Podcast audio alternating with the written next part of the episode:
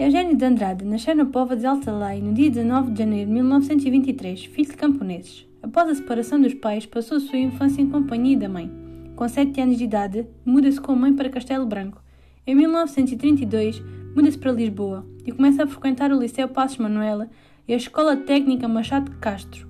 Eugênio de Andrade começou a, começou a ter interesse na literatura. Em 1936, começou a escrever seus primeiros versos, tornando-se assim um dos maiores poetas portugueses, com obras publicadas em várias línguas, publicando assim 23 obras. Agora algumas das obras.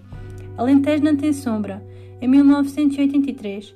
Vertentes do Olhar, 1987. A Sombra da Memória, 1993.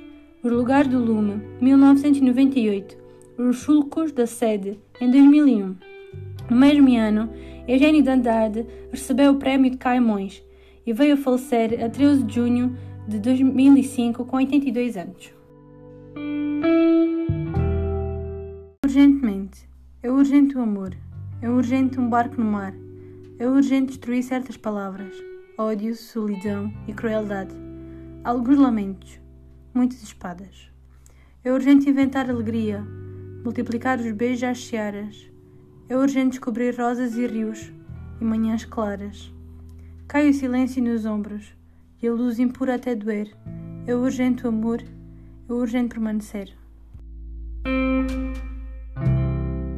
Gostei do poema, pois o poeta realça a necessidade da sociedade se guiar pelas coisas boas como o amor e que se ponham fim às guerras e à solidão que nos rodeia. E também como é urgente construir a felicidade, pois o poeta sente a necessidade de viver num mundo melhor, como todos nós. A reflexão sobre o amor. O amor é uma das coisas que dá sentido e aconchego na vida do ser humano, pois sem ele só existiria tristeza e solidão.